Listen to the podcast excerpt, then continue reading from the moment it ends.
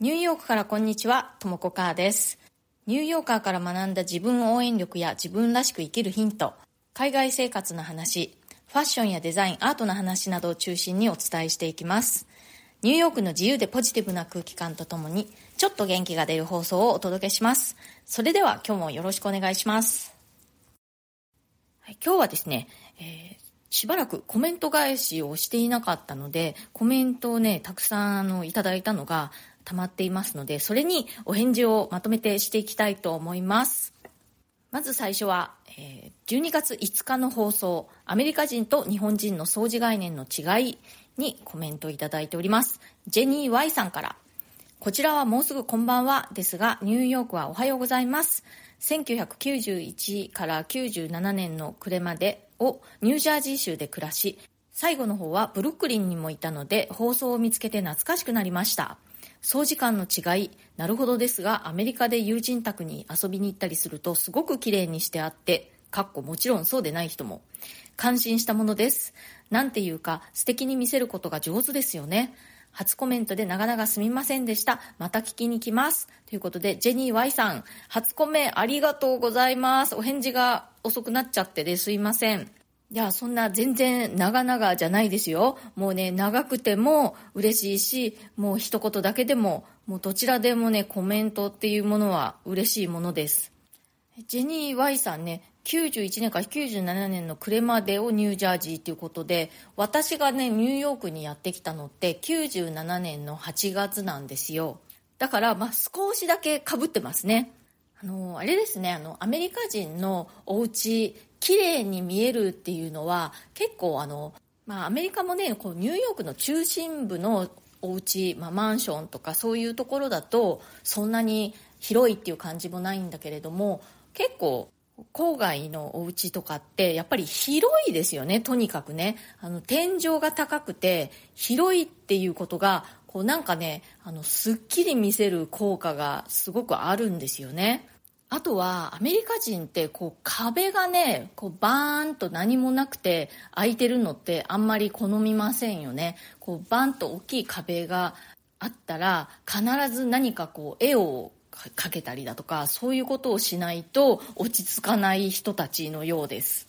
その空いてる壁のスペースに対する感覚っていうのがすごくこう私はアメリカとその日本での違いっていうのを感じますね。あとね床もまあ大体こうフローリングの床とかが多いんだけれどもこうバーンって開いてるとラグとかを引いてみたくなるっていうのがまあアメリカ人という感じがします。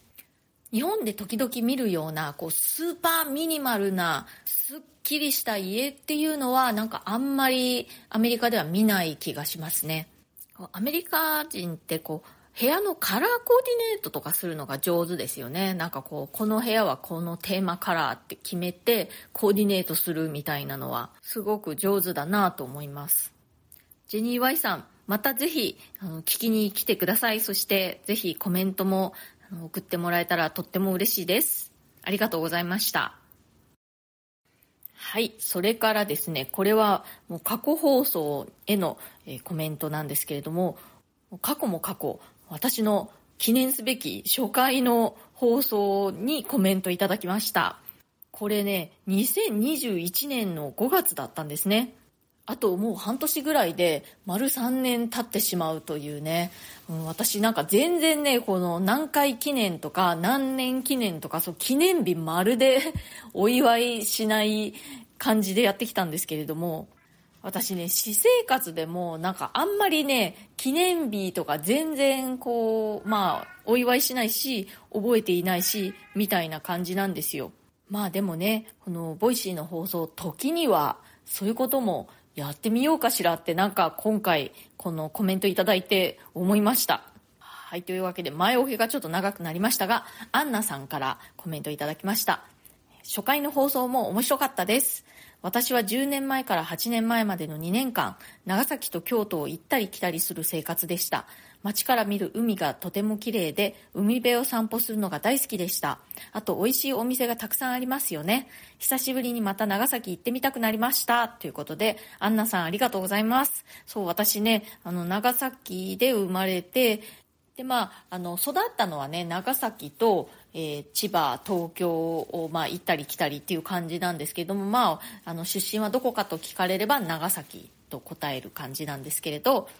そう長崎ね美味しいものがすごく多いですよね。あの海の幸がすごくあのおすすめです。でね私のあの実家のある方って海とは全然近くないんですね。むしろどちらかというと山の方で海辺の散歩をしたことないんですけれども、まあ、いい感じですよね。長崎はね、もう本当に坂の多い町で、正直、その坂ゆえに結構暮らすのは不便だなって思ってしまうんですけれども、やっぱりこう、あの、非常に独特な異国情緒のあるところで、遊びに行くにはね、とってもいいところかなと思います。アンナさんね、たくさん過去放送を聞いてくださってね、コメントくださって、えー、ありがとうございました。はい、そして次は、12月の11日の週に4回連続で放送したフラワーアーティストの永田恵里子さんのインタビューへのコメントですね。まず第1回目の放送にコメントいただいております。よしさんから、ともこさんのインタビュー、新鮮でいいですね。続きが楽しみです。ということで、えー、ありがとうございます。そう、今回ね、そのインタビューっていうのを初めてやってみたんですけれども、またね、これやりたいなと思って、私の周りにいる、すごくこう、インスパイアリングな人たちとかこうね、お話聞くと、なんかこっちがこう、やる気が出てくるようなというか、そんな人たちが結構たくさんいるので、そういう人たちにお話を聞いてね、それをぜひ皆さんにシェアしたいなと思っています。また楽しみにしていてください。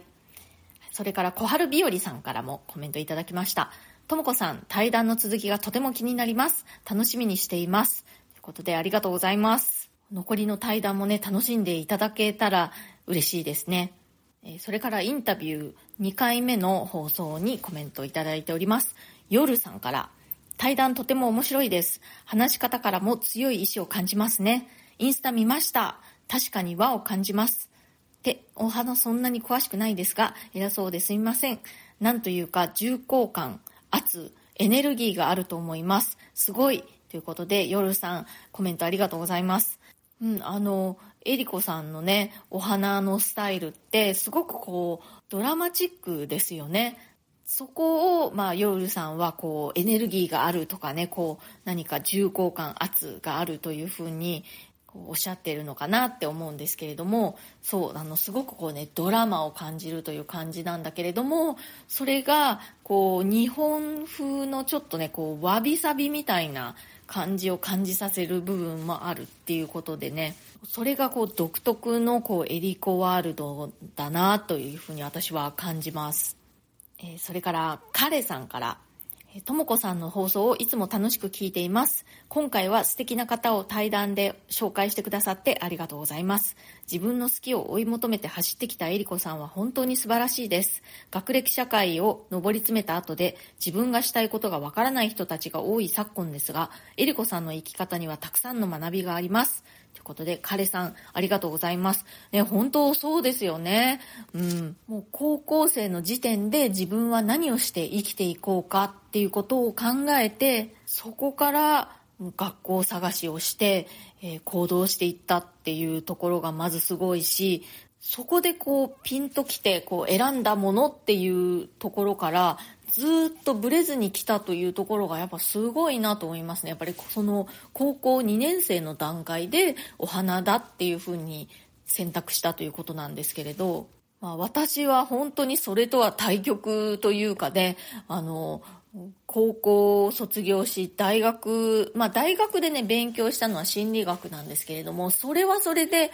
楽しかったというか今でもやっぱり心理学を勉強したということはすごく良かったなとは思っているんですね。やっぱりこんなに年月が経ってもやっぱり一生好きなトピックではあるんですね。でもそれをこう仕事としてやりたいかというと私の場合はそうではなかったわけでで実際にこう自分が何をして何を仕事にして生きていくたらいいのかっていうのはもう本当にね、大学を卒業してもわからずみたいな感じで、とにかくね、こう何をこう仕事にしてやっていったらいいのかっていうのが長い間わからなかったんですよね。なので、えりこさんのようにね、本当にもう10代のうちにもう自分はこれでやっていくんだっていうことに気づくことができた人の話っていうのはいつもね、私はすごく感心するんですよね。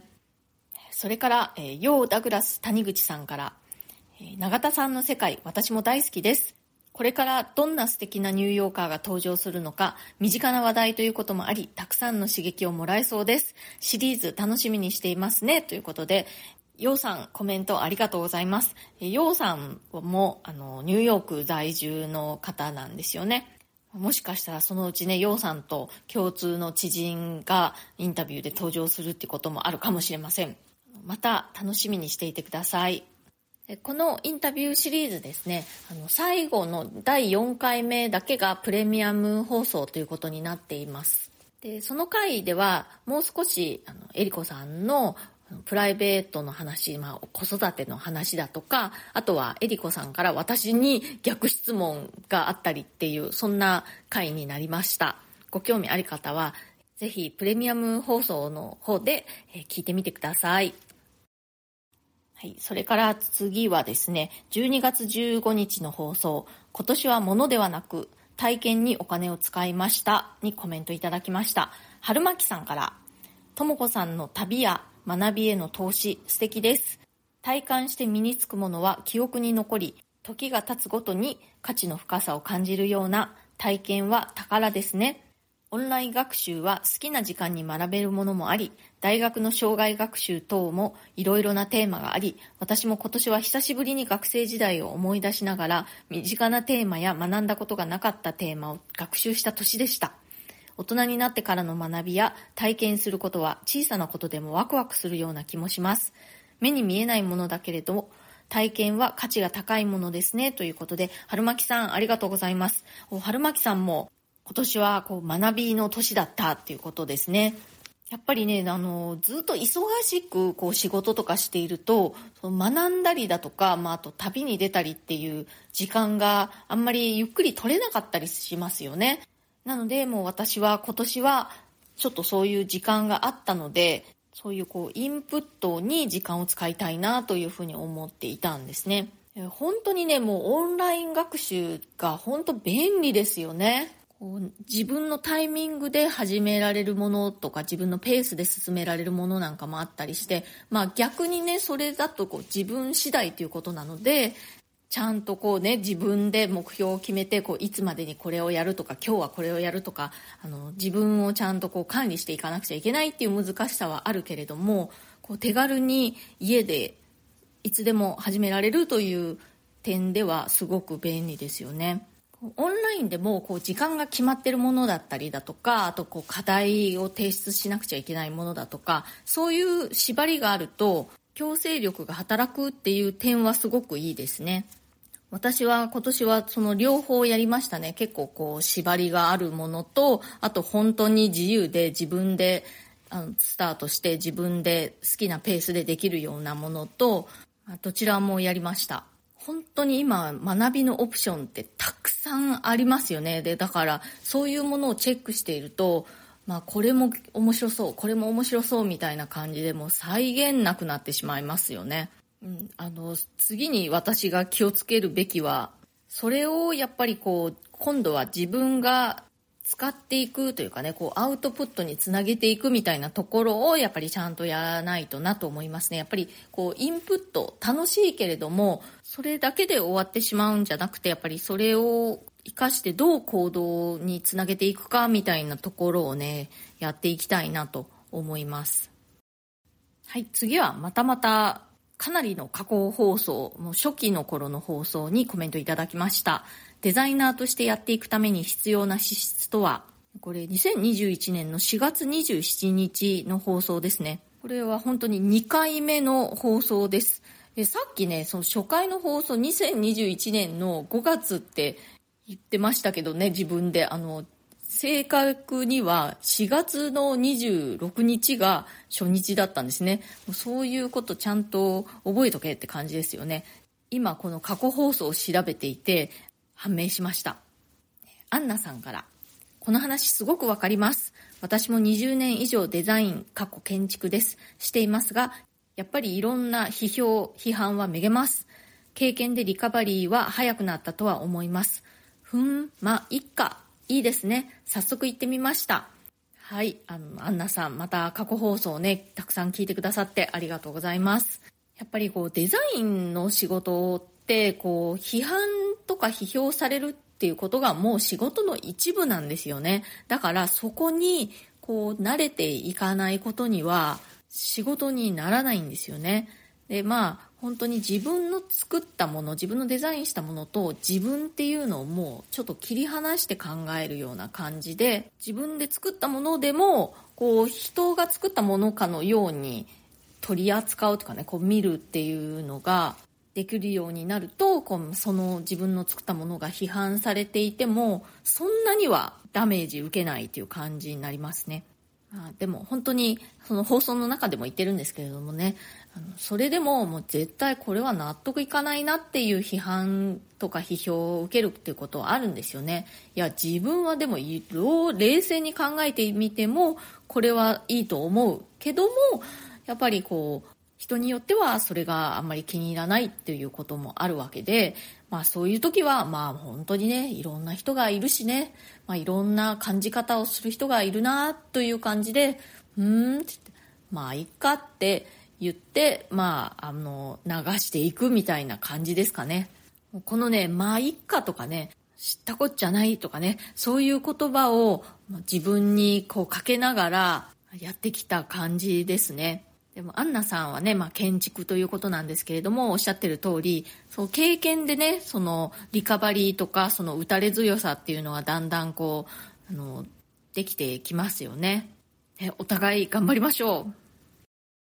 はい、次は、えー、田中恵子さんとの生放送アイカイブ。田中恵子さんと一緒に人生振り返りにコメントいただきました。みゆきさんから、こんにちは。初めてコメントします。田中恵子さんとの対談、とても楽しく聞かせていただきました。私も今、渦の中にいるような感覚なので、お二人のお話に聞き入ってしまいました。波が来たら乗ればいいというお話にどっしりと構えていようかなと前向きな気持ちになりました。恵子さんの占い当たりそうですね。ということで、みゆきさん、初コメありがとうございます。そうか、みゆきさんも今、渦の中みたいな感じですか？ね、ほんと渦の中にいるとね、こう、ぐるぐるぐるってこう、いろいろ激しいんだけれども、前進はしていないみたいな感じで、こう、気持ちが焦ったりしますよね。こう、どうなっちゃうんだろうみたいな。こう渦に巻き取られて終了するんじゃないかとかね。でもまあ、いや、これまでもね、こういう時っていうのもあったから、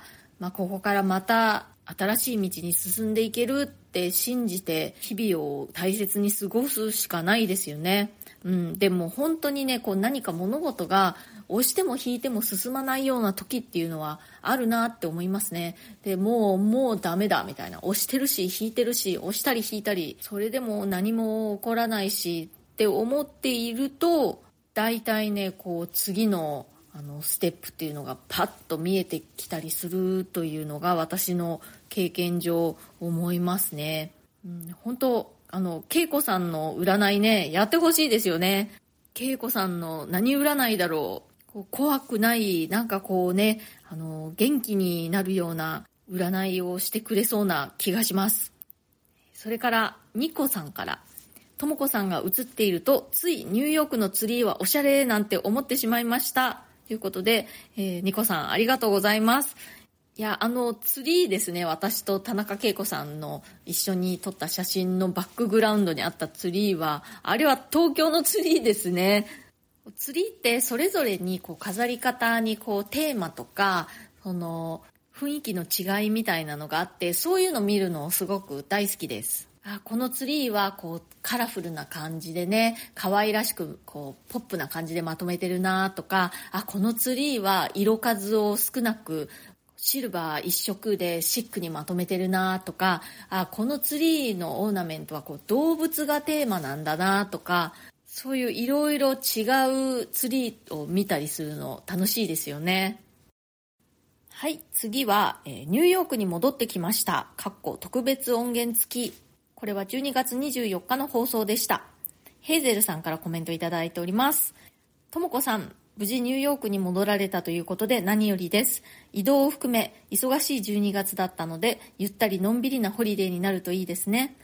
日本の温泉入浴剤など買っていかれたのでしょうかともこさんのバックステージさん推しのコメントが素敵でした。舞台の専門的な話だけでなく、ふるさと納税のおすすめや熱く家電について語るあたりが私のツボです。ということで、ヘイゼルさんありがとうございます。そう、この放送回では、私が東京で、ボイシーパーソナリティのバックステージさん、まあ、舞台演出家の方なんですけれども、彼の演出した舞台を見て、で、その後で、えー、ゲリラ生放送でね、一緒にお話しした、その録音もワンチャプターついているという放送だったんですけれども、そう実はね、そのヘイゼルさんもその舞台を見にいらしてたんですよね。いつもね、あのコメントをヘイゼルさんくださるので、お会いできて私もすごく嬉しかったです。日本ではね、うん、温泉入浴剤は買っていかなかったですね。まだ結構ね、入浴剤うちにありますね。なんかね、うちのお風呂結構あの、浅いお風呂なんですよね。なので、日本のお風呂みたいにたっぷりこう肩まで浸かれない感じなんですよ。だから、あんまり、こう、湯船に浸かるっていうこと、ほとんどないですね。寂しいですね。本当にバタバタとニューヨークに戻ってきましたけれども、戻ってきてからも何かと慌ただしくてですね、やっぱり師走ってなんでこんバタバタしちゃうんでしょうね。で明日ね、やっとちょっとほっとできる時間があるかなという感じがします。今日まで結構毎日何かしらあってね、バタバタしちゃったんですよね。明日はやっとちょっとこう、ゆとりがある感じで、でも明日こそじゃあ洗濯しなきゃって感じです。はい。そして次は、えこんなに違う日本とアメリカのクリスマス。これは12月25日クリスマスの放送でした。ムムさんからもっとアメリカと日本の違いなど聞きたいです。またお願いします。ということで、ムムさん、ありがとうございます。なるほど、そうですか。うん、了解です。じゃあ、あの、アメリカとね、日本の違いとか、またこう思いついたらね、放送で取り上げていきたいなと思います。あの、私ね、もうアメリカにこんな二十何年も住んじゃって長いでしょ？だから結構ね、もうアメリカに馴染みすぎちゃって、日本ではどうだったかっていうのを結構忘れちゃってるんですよね。だから、すごくこう違うことでも、こう、もはや違うなっていうのを感じなくなってたりすることが多いんですよね。で、それを、こう、日本に住んでる方から指摘されて、あ、そっか、そういえば日本ではそういうことをしないよねって気づいたりすることが結構多いんですよね。その気づかなさに自分でびっくりしたりします。それから、アンナさんから、オーストラリアの友人の家にクリスマスからニューイヤーにかけて遊びに行った時は、大きいハムが出てきましたよ。クリスマスだけでなく、お正月まで毎日ハムを食べている感じでした。他の家に遊びに行ってもハム出てきましたね。ということで、アンナさんありがとうございます。そう、クリスマスはね、そう、ハムっていうの結構多いですよね。ほんとこう、大きい塊なんですよね。何キロもありそうなね。その塊のハムを1センチとか、まあ、1.5センチぐらいの厚さに切って食べるみたいな感じだったんじゃないでしょうかね。その話してるとハムが食べたくなってきました。今年ね、うちクリスマスね、本当に私日本から帰国して、で、あの、猫図を田舎の家に預けてたのを連れて戻ってきたりとかね、夫と一緒に、まあそんな感じでもうバタバタしていたんですよね。そしてクリスマスの次の日は家でちょっと、まあクリスマスとは関係ない友人の集まりがあったりして、なんだかね、もうクリスマスどころじゃないみたいな感じだったんですよ。本当にね、もう食事に関しては今年はクリスマス感ゼロでした。はい。そして、朝方じゃないイコールダメ人間ではありませんの放送回にコメントいただきました。これは12月18日の放送でした。みみみさんから。配信ありがとうございます。私も夕方からエンジンがかかるタイプなのですが、若い頃はなぜ朝活できないのか悩んだものでした。コロナでテレワークになってから自分のペースで毎日過ごせるようになってストレスが減って健康になった気がします。世間のペースに合わずに困っている子供たちや若い人たちに今日のお話が広がって悩みが軽減されたらいいなと思います。ということで、みみみさん、ありがとうございます。おそうですか、お仲間ですね。こう、もうね、朝活とかやっぱできないですよね。それでできなくて、なんで自分はダメなのかなとか、なんかこうね、自分は劣っているみたいに感じたりしますよね。なので、こう、あの、すごくね、成功されてる方とかが、もう自分は、あの、朝は10時頃起きてとか、そういう話をされてるのを聞くと、そうか、その朝活とかね、しなくてもこんなに成功してる人もいるんだってなんかほっとするという感じですね。放送の中でもね、話しましたけれども、その一日のどの時間帯にこう集中して仕事とかね、なんかできるかっていうのは、もう生まれつきで決まっているっていうことなんですよね。だからまあ朝方の人もいれば、夜型の人もいれば、まあ、その中間型でね、まあ、私のように夕方が元気っていう人もね、みみみさんも同じく、まあ、そんなタイプの人もいるっていうことで、でもね、やっぱりね、こう世の中では朝活をすると、こうすごくいいとかね、成功者は朝活をしているとか、そういう話がやっぱり多いですよね。あと世の中のスケジュールっていうのもやっぱりこう朝型人間にすごく都合がいいようにできてますよね。学校でも仕事でもやっぱり朝早くから始まるっていうのが多いので、そんなわけでね、もう朝方じゃない人たちはね、ちょっと肩身の狭い思いとか、ちょっと劣等感とかね、極端に言えば感じたりしていることもあるんじゃないかなと思うのでね、あの、朝方以外の皆さん、どんどん声を上げていきましょう。人それぞれでいいんです。はい。というわけで、今日はね、あの、いただいたコメントにしばらくお返事していなくてね、たくさん溜まってしまっていたので、まとめてお返事をしてみました。コメントくださった皆さん、本当にありがとうございます。いいねとかね、コメントとかもとてもやっぱり励みになるんですよね。いつも一人でね、こうやって、あの携帯に向かって話しているんだけれども、これちゃんと聞いてもらえるかなとかね、うん、届いているんだろうかって思ったりするのでね、そういう風にリアクションくださるともうすごく嬉しいです。これからもどうぞよろしくお願いします。それから、差し入れのお礼です。成田さんから差し入れいただきました。ありがとうございます。成田さんともね、そのバックステージさんの舞台を見に行った時にお会いしたんですよね。もう本当にね、お名前はいつもコメントとかでね、拝見してたので、実際にお会いできて嬉しかったです。ありがとうございました。それから、匿名希望の方からも、クリスマスの差し入れいただきました。ありがとうございます。もう今年はね、本当にバタバタで、なんかクリスマスらしくないような、あ、今日ってクリスマスなんだって気づくような、そんな、あの、一日だったんですけれども、クリスマスの差し入れでね、ちょっと心が温かくなりました。ありがとうございます。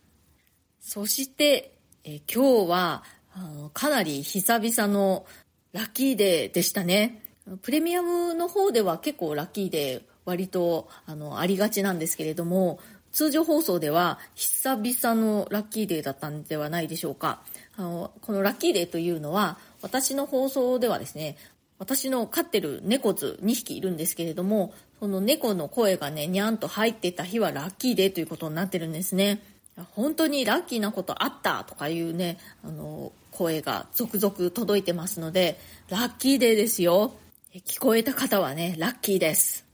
はい。というわけで、今日なんかすごい大量のチャプターになってしまいましたけれども、最後まで聞いてくださってありがとうございました。コメントは本当に嬉しいので、これからもどうぞよろしくお願いします。それから、プレミアム放送の方で、大晦日のお昼に生放送をしようと思っております。いつもプレミアムの方では日曜日の夜の10時、22時から生放送というのを大体やっているんですけれども、ちょっとね、あの前回はお休みしたんですけれど、いつも大体日曜日の夜22時からなんですね。でも今度の日曜日って大晦日でしょ？その大晦日のそんな夜のね22時なんてもう年越しも近いしね皆さんご家族と大切な時間を過ごしてる方も多いんじゃないかなっていうことで、まあ、昼間に皆さんがいろいろとまあ用事をね片付けながら聞いてもらえるといいかなと思って、えー、昼間にやることにしました。お耳が開いていればぜひリアルタイムでねながらでいいので聞いてもらえたら嬉しいです。はい、というわけで、え今日も最後まで聞いてくださってありがとうございました。それではまた次回、ともこかーでした。